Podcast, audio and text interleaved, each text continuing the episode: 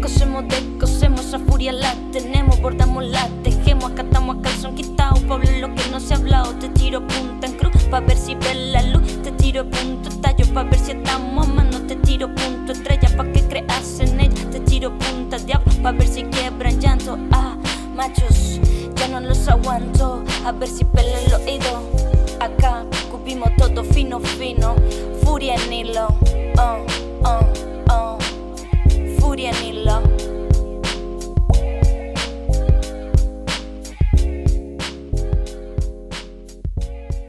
Bienvenidas y bienvenidas al nuevo capítulo de Furia en Hilo. A nos, bueno, les mandamos todos los abrazos furiosos. Les saluda Karen Esquivel, su anfitriona. Y les saluda Claudia, su coanfitriona. Hoy nos acompaña la colectiva Viajo Sola. Tenemos a nuestra queridísima Anamá. Hola. Qué extraño estar de este lado. Tenemos a Jime de Guapil. Hola, hola, pura vida. Y tenemos a una máxima que yo he visto en varias colectivas y que es una percusionista así hermosísima y que toca con mis queridos amigos Ramón y Sam en Leche de Coco. Hola, hola. Diana le saluda. Bueno, entonces con estas chicas máximas eh, de Viajo Sola vamos a arrancar el programa de hoy. Vamos a estar hablando un poquito, bueno, pues de esta colectiva que la verdad a mí me parece algo súper importante y también pues hablar un poco sobre em, la relación entre la música, ¿verdad? Y, y, la protesta social y los movimientos sociales. Entonces, chicas, para empezar queremos que nos cuenten un poquito de ustedes y de cómo nace Viajo Sola. Ok. ¿Quién se manda el agua? Bueno, yo.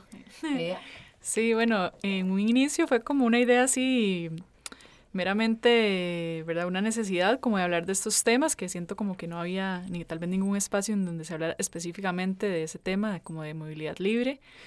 Tal vez sí se hacía como dentro de otros temas, ¿verdad? Múltiples temas del feminismo, problemáticas que nos afectan a todas las mujeres en esta sociedad, pero no había como algo específico para eso, entonces decidimos como reunirnos varias compas cantautoras y, y hablar de ese tema como en algún concierto que organizamos, pero así como muy como pensamos que iba a ser solo esa vez, pero después de esa vez como que todo fluyó muy bien entre todas y nos llevamos muy bien y empezamos a trabajar juntas como esa temática y poco a poco ya decidimos como que fuera una colectiva, ¿verdad?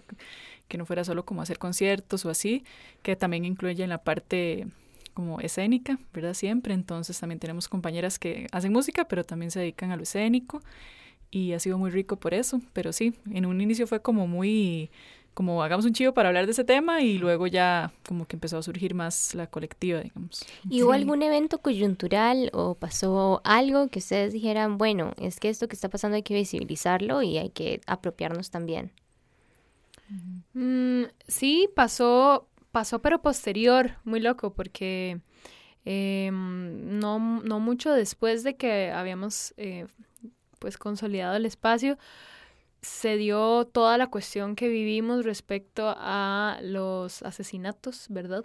De, em, de mujeres que venían viajando, bueno, una de ellas viajaba sola y la otra eh, pues estaba viajando igual en, en, nuestro país y fueron asesinadas, ¿verdad? Em, en, en la época, bueno, yo no estaba aquí, para mí es un poco lejano y distante el hecho, pero lo viví también estando viajando sola en Brasil. Entonces, este, bueno, yo creo que eso eh, fue un momento coyuntural que, que definitivamente trajo a, la, a la mesa de discusión pública el tema, pero eh, yo sí quería agregar que eh, de todos modos nuestra colectiva se fue como como cargando de un montón de otras cosas y otras resistencias y de los propios lugares que todas eh, sostenemos dentro de esa movilidad igualmente, o sea, entender lo espacial como una metáfora de, de los territorios que vamos, que vamos y pues em, haciendo propios nosotras, que vamos recuperando nosotras como mujeres, como artistas, como mujeres creadoras en en los diferentes lugares a donde nos movemos. Claro, y nuestro, nuestro cuerpo es nuestro primer territorio de disidencia y también de apropiación y también de la dueñedad y la violencia patriarcal. Y por eso me encanta Viajo Sola, porque me parece que también es partir del cuerpo territoria y que, sí, una viaja sola, pero no es dueña de su cuerpo. Y que creo que eso es justamente una acción política súper potente en un sistema capitalista y patriarcal en el que usualmente las mujeres no tenemos nuestros propios medios en una economía desigual para viajar, pero que cuando somos artistas tenemos nuestros, somos, podemos generar nuestros propios medios para viajar, uno, y entonces también es como o sea, tomar el toro por los cuernos y decir, no, operan otras lógicas también y también tomar nuestro cuerpo y colocarlo también en el, en otro, en el mundo, en el mundo de lo público, que trasciende también fronteras y me encanta que justamente Ana nos esté contando de su, de su viaje en Brasil. Yo creo que es un acto de valentía mucho, realmente tomar la decisión de viajar sola, como no, no es algo que, que pase como, uy, me voy a ir de viaje ya, yo creo que es algo que uno siempre toma muchísimo en consideración como todos los factores que están detrás de eso y los miedos, ¿verdad? Yo soy súper miedosa para viajar sola, por ejemplo, de verdad, como claro. que aún no lo logro dar ese paso y para mí verlas a ustedes y, y, digamos con Anita también cuando se fue de viaje un montón de tiempo y varias de la colectiva también, ¿verdad? Ahorita están viajando y de todo. Yo las veo y solo me inspiro demasiado porque porque realmente veo que han dado ese paso que es de mucha valentía, creo yo. Claro, y también en esta lógica de viaje, también desde el arte y un poco desde la corriente anticapitalista, para mí es como bien fuerte porque siempre he visto como a hombres en esa onda, ¿verdad? Siempre vi a hombres y que eran como haciendo su viaje del héroe. ¿Y qué pasa con el viaje de la heroína? ¿Qué pasa con las compañeras que justamente están haciendo ese viaje que les implica también poner su cuerpo a territorio en otras coordenadas de desigualdad y vulnerabilidad y que las hace para mí guerreras poderosísimas? Sí, y también, y una pregunta que siempre nos hacemos es como, ¿y qué pasa con las que no pueden dar ese, ese paso y a veces ni siquiera como por una voluntad propia, sino por, por las condiciones materiales que las atan a una realidad, ¿verdad? A no poder moverse. Y algo que vemos también dentro de ese viaje es a veces eh, cómo viajar solas para nosotras es a veces también viajar sin una pareja o no sentir la necesidad de siempre emparejarnos y de sentir que así nos completamos, digamos. Eh, tiene como muchas, muchas posibilidades de interpretación, por eso a, mí, a nosotras también como que sintonizamos mucho con, con eso. Sí, dentro de las... Ajá, dale. Sí, no, que respecto a los viajes, es que son muchos tipos de viajes. Y eso es como lo tuanis de la, de la colectiva, porque son esas múltiples perspectivas, ¿verdad? Y exacto, no es solo el, el, solo hecho de viajar sola, tal cual, sin una pareja, o amigo, amiga, lo que sea, ¿no? Pero es el viaje musical también, es el viaje propio de cada una.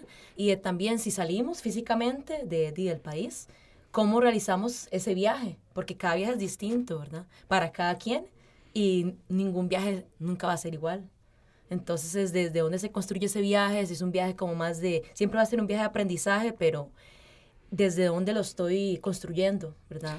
Explorativamente, un poco más profundo.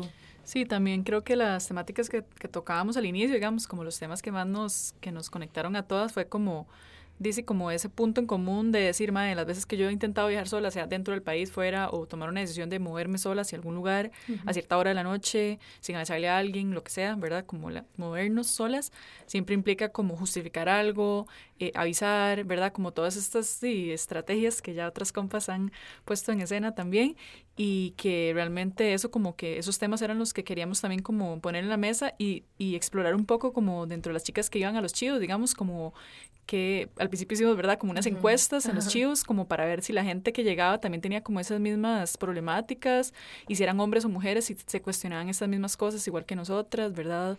Dependiendo de la edad también, dependiendo de su, de su profesión o de lo que las haga viajar y así, pero sí, ha sido como un proceso muy interesante también, la verdad.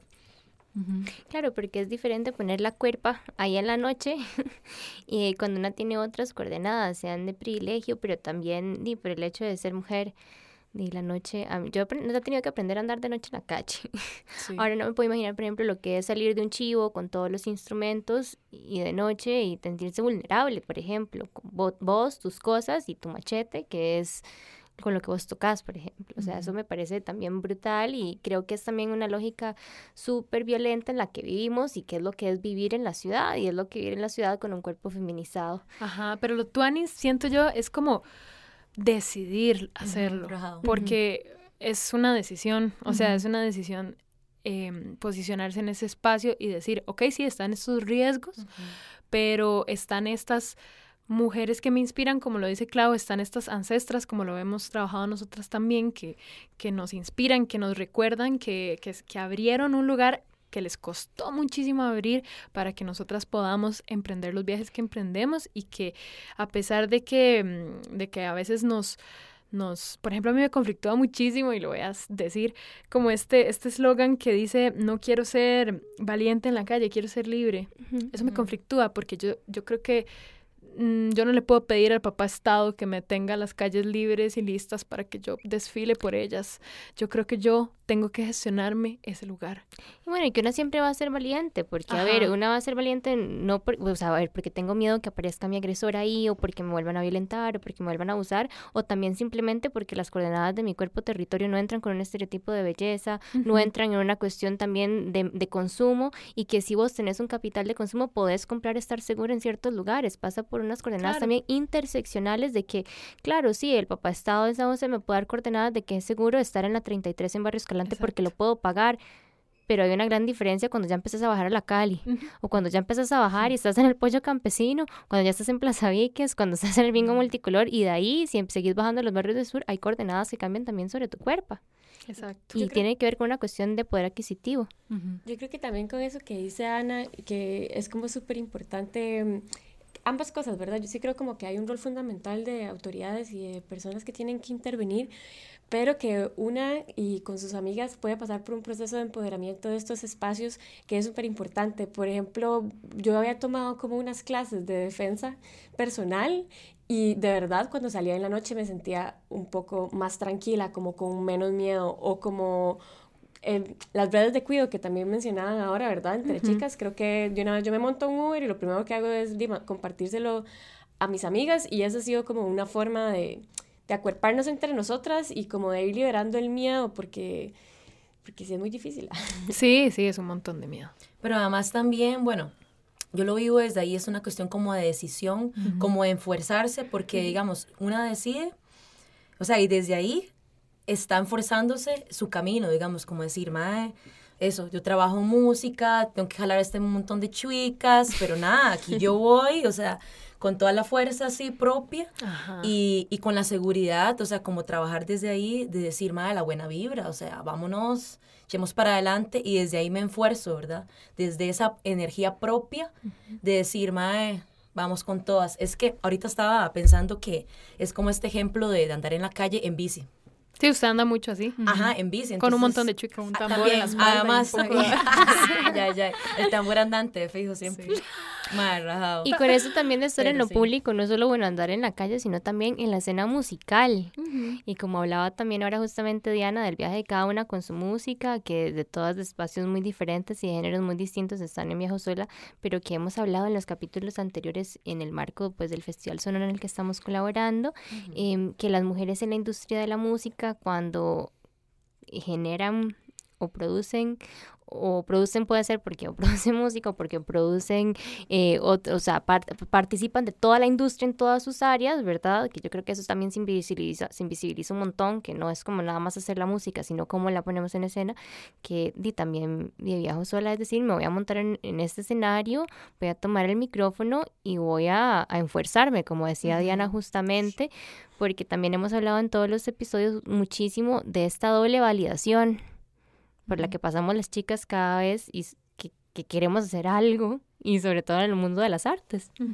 Sí, me mm. llama la atención eso que decís, porque precisamente como lo vi cuando dijiste, como tomar el micrófono y empoderarse, como que todas nos ha tocado dentro de la colectiva tomar ya sea el micrófono o tomar el tambor o tomar algo que tal vez uno no tomaba normalmente, porque yo lo que hago es componer música y cantar, pero tal vez eh, a partir de la colectiva hemos propuesto en cada espectáculo, no sé, hacer algo diferente. Entonces, por ejemplo, hacer un performance sobre un tema, eso, de una ancestra o una intrépida que yo quiero homenajear en este espectáculo y me toca tal vez ser más, eh, eh, más dramática, digamos, tener como la parte más de, de, teatro que yo no la tenía, pero a partir de la colectiva como que también me esfuerzo desde ese lugar o digamos las que tal vez no cantaban, ahora cantan, tal vez las que no tocábamos, ahora tocábamos, como que ha habido como mucha, es muy rico, digamos, como porque todas somos de diferentes áreas y diferentes géneros y así, entonces es interesante también como poder aportar a la música de las demás y tener como que estudiar esa música y, y preguntar qué, qué quieren, cómo quieren que suene o así.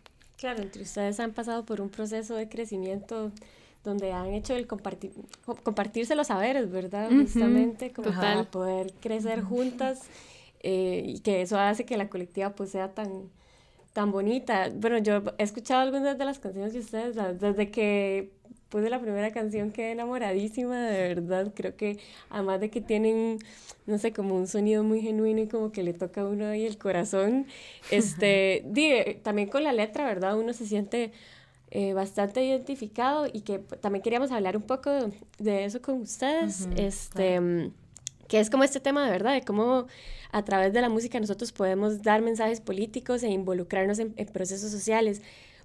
¿Qué creen, ¿Cómo creen ustedes que es esta intervención y este manejo que puede, o tal vez este impacto que puede llegar a tener la música en un contexto?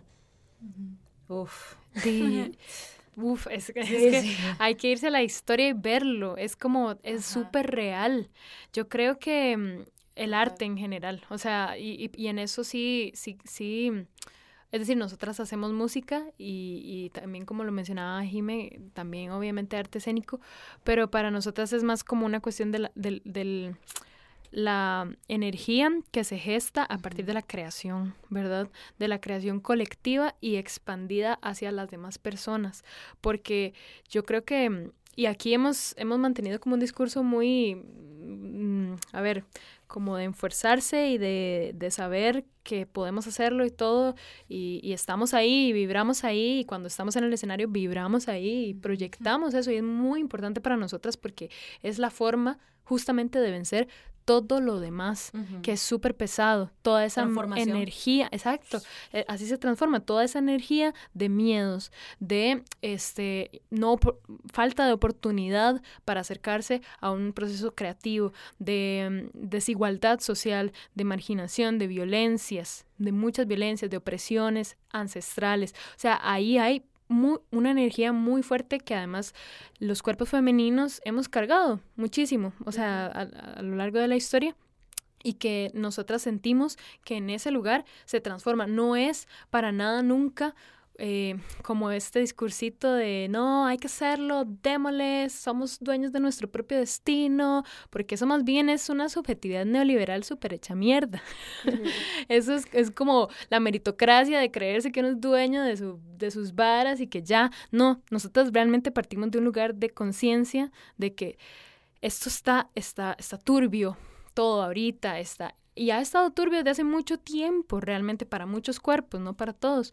Pero, mae, partir de ahí, de esa conciencia, de observar esos lugares y de saber y reconocer que hay injusticias que a nosotras nos, nos, nos duelen, nos duelen y nos han dolido por demasiado tiempo y nos duelen en este preciso, preciso y presente momento a las de la colectiva eh, y queremos transformarlas en ese acto. Entonces es como muy, por eso siento yo que, y yo que he participado también, igual que todas, en otros lugares, haciendo música y haciendo otras cosas, y para nosotras ese lugar de Viajo Sola es muy mágico, es porque la transformación realmente ocurre ahí. Los espacios de autocuido también y de transformación en tiempos del capitalismo ahora y el patriarcado, eh, donde todo, bueno, está todo turbio, sería una manera de decirlo. A mí me pasa con estas, como cuando uno me pone metáfora a estas cosas, es que cuando dicen, no, es que es tóxico y es una relación tóxica, no, es que es mm. una persona violenta y estamos en tiempos violentos donde por yo tener una expresión de género, soy un cuerpo vulnerable dentro de esos sistemas de opresión y de esos sistemas violentos y de discriminación, porque hay discriminación económica, discriminación académica, discriminación en los accesos a los que yo puedo tener a, un montón de agenda de derechos, entre esos salud y entre esos también a expresarme eh, como artista. Y yo les quería, pues, hablando como como este medio expresivo que ustedes tienen, que es como la música y la puesta en escena y demás, eh, y ya que estabas mencionando y han mencionado todas desde antes a sus homenajeadas y a sus ancestras, ¿cuáles para ustedes son referentes también importantes dentro de este, este trabajo y que les han precedido y que es parte también de la música protesta que se viene haciendo en esos sistemas de opresión que se han mantenido en el tiempo? Bueno, yo podría, digamos, a nivel nacional mencionar a las mujeres que han hecho música en este país, digamos, desde hace años, de, entre ellas Guadalupe Urbina o las chicas de Claroscuro, digamos, que son ya como señoras en este momento, que fueron como las que precedieron no sé, María Pretis, hay como bastante gente que tal vez no no se dedicaban como nosotras en este momento como a hacer algo así tan específico, pero que indudablemente fueron así como pioneras en simplemente pararse en un escenario porque no había otra mujer en un escenario en ninguno de los aspectos, ni mucho menos en sonido, ni en luces, ni en nada, ni cantando, digamos, tal vez corista de algún grupo o algo así, pero digamos, en el, en el, en el tema de ponerse uno el cuerpo en, en la escena, digamos, y ya como de esto de viajar, de viajar o movilizarse, hay muchas, ¿verdad? Muchas mujeres a lo largo de la historia que se han animado. Eh, hablamos, ¿verdad? De temas como de chicas que han tenido que hacerse pasar por hombres o disfrazarse y hacer un poco de cosas como para poder, o poner, no usar su nombre, sino usar el nombre de, otro, de otra persona, como para poder ya sea expresarse o viajar o, o hacer ciencia o hay muchas, muchos temas, ¿verdad? Que hemos eh, como explorado a partir de esta, sí, este interrogante como de por qué eso, el, hecho de ser mujeres nos limita dentro de las capacidades y también dentro de nuestra salud, porque nosotros consideramos que de viajar es como no solo una oportunidad y sí, un privilegio, como lo quieras ver, sino que realmente trae muchos beneficios, ¿verdad? Como de de entendernos a nosotras mismas, de nuestro autoconocimiento, de entender otras culturas. eh, apertura. Aperturamente, sí. Es, como es una salud psicológica, sí, que hay. Es crecer. y también sumado todo esto que hablábamos de la composición también de la música en el sentido de las letras, o sea, también el impacto que pueden tener la música de fijo, o sea, de muchas maneras, pero la letra, porque a través del tiempo también ha pasado que de, hemos crecido escuchando piezas de te compro tu novia, o sea, qué putas, o sea, digo, o sea, esas cosas, digo, tienen un, exacto, tienen mucho sabor, pero por otro lado una, di, puchica, o sea, que son estos discursos que estamos reproduciendo, o sea, o sea, pésimo. Entonces también crear, eh, quería agregarle a eso que estaba hablando Ana antes, de crear con esa conciencia, no solo musical y colectiva de fijo, sino que también desde una conciencia de la letra. ¿Verdad? Creando, quedando con conciencia las letras también. Claro, que son letras con otro contenido y también que generan otros espacios. Cada vez que una, un chivo, un toque de viajo sola o de cualquiera de ustedes en sus proyectos individuales, es muy diferente el grigor, la atmósfera, la energía que se va a compartir ahí a cuando... voy a tener que mencionarlos porque los desprecio profundamente de los ajenos. Los ajenos, yo sabía. yo sabía. Dejen de tocar, ya. Ya, paren. Ajá. Ya. Suficiente. Suficientes años diciendo lo mismo de la misma manera. Y porque les siguen pagando, los siguen contratando para abrir conciertos y es como... Un montón les pagan. A ver, productoras, en el momento en que yo pago mi entrada por ir a escuchar y ustedes me dicen que van a abrir los ajenos, ya arruinaron mi noche. Yo estoy botando mi dinero, no los vuelvan a poner. Me encanta que es como, como es un podcast, uno puede tener la, línea editorial que quiera. no, es, una radio, ahí tú a ti es. Ajá. Y bueno, sí, justamente nosotros, pues leyendo un poco, ¿verdad? Para hablar con ustedes hoy, veamos esto del movimiento de la nueva canción latinoamericana, que pues muchos de sus exponentes, como Violeta Parra, Parocho, Ali Primera, Mercedes Sosa, ¿verdad? Lo que hacían era pues tomar algún, como la música folclore, ¿verdad? Que se le conoce, como tomar el, los elementos culturales de, la música donde ellos eran y le añadían este, ese componente de, de, protesta social y de compromiso social a sus letras y que en muchas latitudes y contextos pues tuvo un impacto muy grande, ¿verdad? Y incluso algunos de ellos fueron exiliados y realmente fueron íconos dentro de, de los procesos revolucionarios y sociales en, en sus latitudes porque eran la disidencia y que para una, en su contexto actual, escucharlas en este momento en, habiendo tanta información y tanta música que también es bastante misógina y clasista y racista y etcétera, pues también es bastante enriquecedor, como decís eso, de, de, volver la letra de las canciones un arma de protesta social, como empoderar a la gente también a través de la música. Sí, sí, claro, claro. Yo, yo creo que para muchas de nosotras esos referentes son, son importantísimas, no solo en el, en el sonido, sino en lo que significaron e hicieron, ¿verdad? Eh, algunas, algunas hicieron un homenaje, por, ejemplo, para los 100 años de Violeta, eh, sobre todo porque mucho de lo que, por ejemplo, Carol Barbosa, que le enviamos un, abrazo caluroso hasta Europa, que anda por allá. Carola, volando. Este, eh, Carola siempre dice, siempre menciona que que a ella le, le tocó muchísimo la forma en la que Violeta se involucró, digamos, con la, con la gente en su, tie en su pueblo.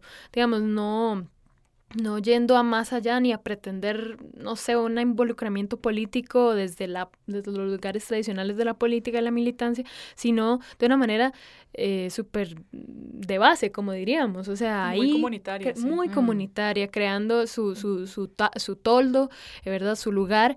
Eh, muy hermosa y muy inspiradora. Para mí en lo personal también yo siempre destaco, porque yo soy muy rockera, eh, destaco también otras figuras eh, de otras latitudes también, por ejemplo, las chicas de los Riot Girls, ¿verdad? A Caitlyn Hanna, a, la a Joan Jett misma, ¿verdad? Y a otras mucho anteriores como Mami Smith, como Carol King, que en, momentos donde, bueno, a Mami Smith le robaron riffs de guitarra a todo el mundo, ¿verdad? Porque di, la era loquísimo en la época de Mami Smith, todavía en 1890 por ahí, si no me equivoco. Espero no, no estar equivocándome.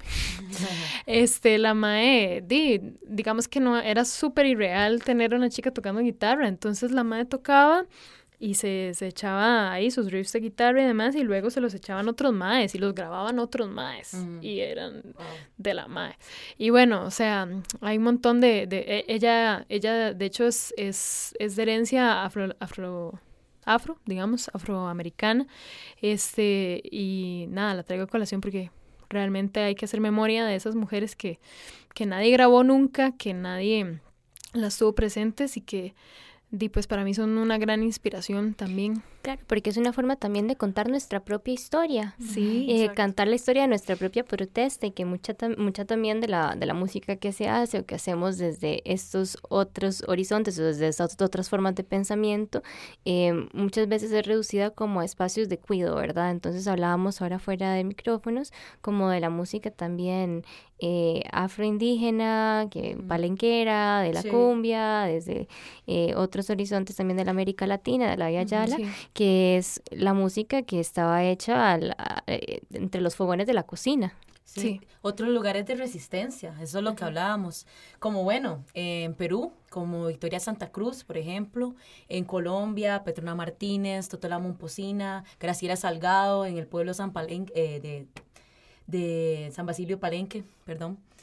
Eh, y bueno, y también en, el área de la música electrónica, también muchísimas mujeres. El otro día había ido a una, como a un tallercito, una charla que habían hecho en la, en la sala de, de, de la escuela de música donde hablaban de, de, todas estas mujeres que habían contribuido a, la composición de la música electrónica.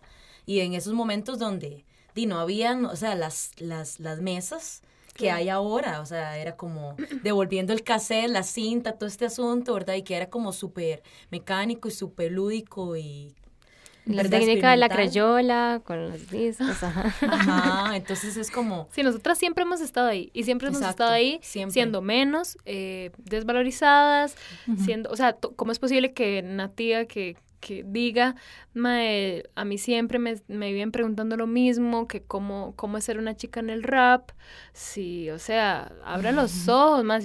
o sea, hay miles de chicas latinoamericanas en el rap en este momento, como para que se hagan esas preguntas, ¿verdad?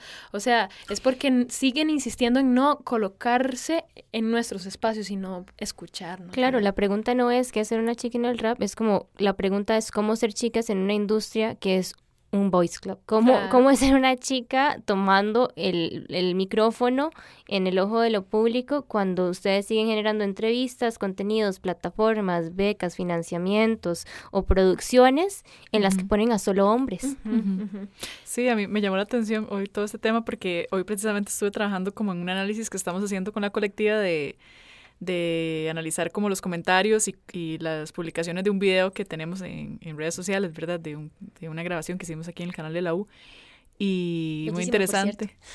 Sí, muy interesante porque me puse así como a leer todos los comentarios de la gente y también como con qué frases o con qué, sí, qué línea usaba la gente para publicar o republicar.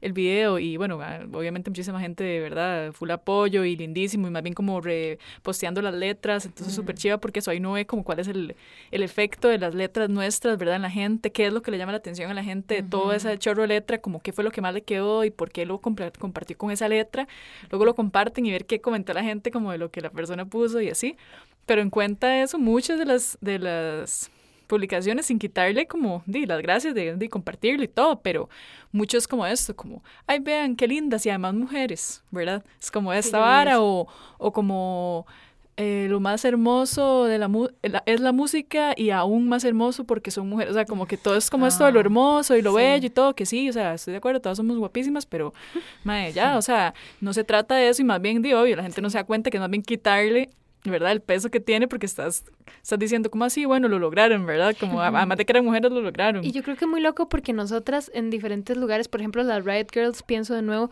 han sabido como contestar a, eso, como decir, más que me voy a vestir así, o sea, voy, voy, a, voy a plantear este otro lugar de, de vestirme como me da la gana o de asumir mi presencia como, como a mí me da la gana. Y bueno, cada quien lo asume según su, su propio lugar. Bueno, chicas, si quieren compartirnos una anécdota de cierre o alguna idea para también invitar a las compañeras que todavía no han tomado el micrófono que se animen a hacerlo. Háganlo, no mentir. Sí, exacto, o sea, mándense. Porque no importa si una quiere de ahí, cantar rap o tener un grupo de salsa o no sé, de punk. Eh, la cosa es eso, animarse. O sea, dicen los toltecas y es algo que una vez me llegó y es como la fuerza del intento, dicen los toltecas. Entonces, como que si tiene ahí ese fueguito, asúmalo, agárrelo, échele más leña a ese fuego y mándese con lo que quiera hacer fijo.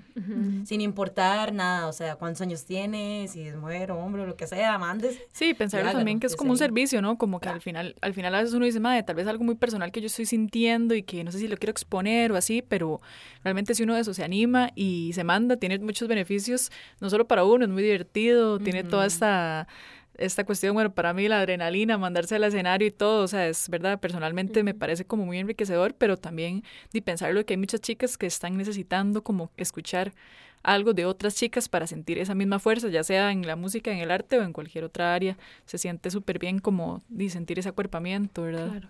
Y yo creo que yo quisiera hacer una salvedad respecto a esto porque yo también eh, ñoñamente he estudiado un poco como la historia de nosotras en la música y yo creo que lo que cambia el hecho de que yo pueda creer en esto que estamos haciendo, yo personalmente, pero también las personas que estamos involucradas en esto, y no solo las de la colectiva, sino las sirenatas, las mujeres libres riendo, las voces fieras, en un contexto, ¿verdad?, de Costa Rica y de, de, San José, que es lo que conozco, este, el montón de chicas que se están agrupando para hacer esto, es porque ya no queremos entrar en esa industria. O sea, y por diferentes razones que nos atraviesan a nivel ideológico y que nos atraviesan en, nuestros cuerpos y en nuestras realidades y en nuestro entendimiento de cómo queremos vivir la transformación social, no queremos entrar ahí. Y hemos ido creando lugares donde podamos existir.